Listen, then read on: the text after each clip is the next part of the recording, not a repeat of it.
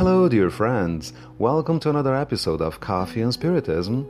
This is Waldemar Francisco, and today's message is by William Jacob, who decided to talk about difficult parents, the title of chapter 35 from the book Encontro Marcado, Scheduled Meeting, psychographed by Francisco Candido Xavier.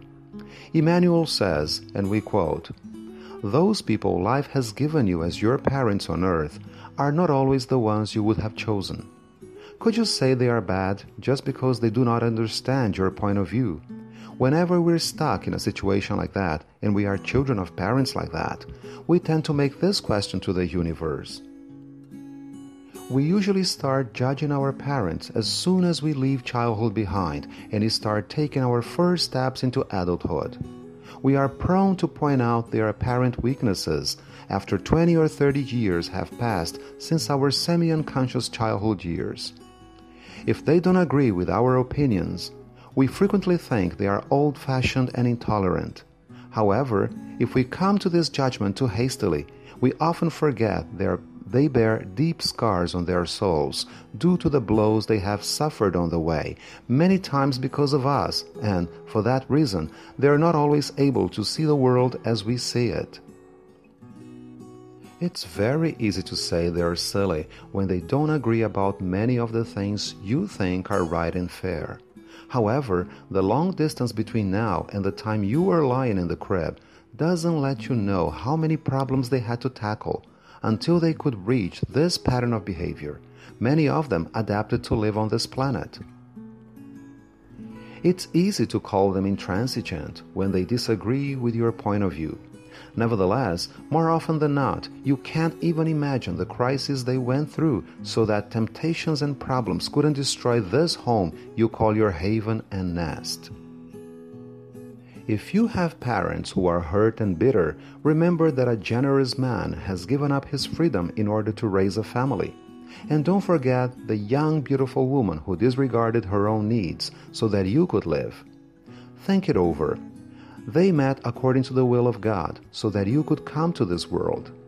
If they couldn't be happy as they wanted to, or if the hardships they had to face made them bitter, whenever you feel like criticizing them, think how happy they were and how much love was involved when they asked God to bless you when you were born. Therefore, ask God silently to bless them too. Unquote.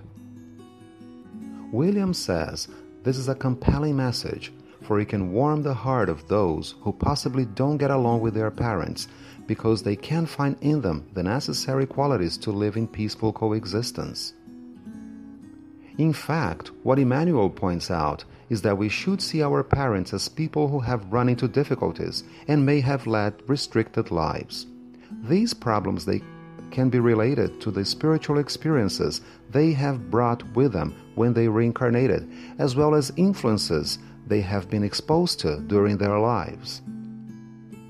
Family and interpersonal conflicts during childhood can influence social behavior in the future, and the kind of upbringing their parents gave them can also influence the way they behave as parents we tend to reproduce what we have learned from our parents more than we can possibly think, and they, in turn, reproduce what they have learned from our grandparents, and these, in turn, reproduce what they have learned from our great grandparents.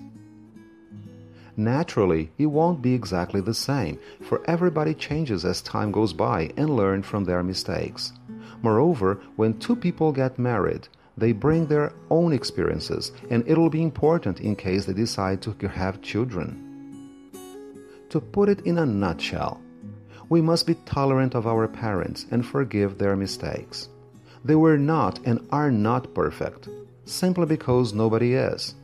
They are not. I am not. And you, who's listening to me right now, are not either. Moreover, just for allowing us to be born, they deserve our gratitude. Let's finish with Emmanuel's words at the end of the message we have just commented about.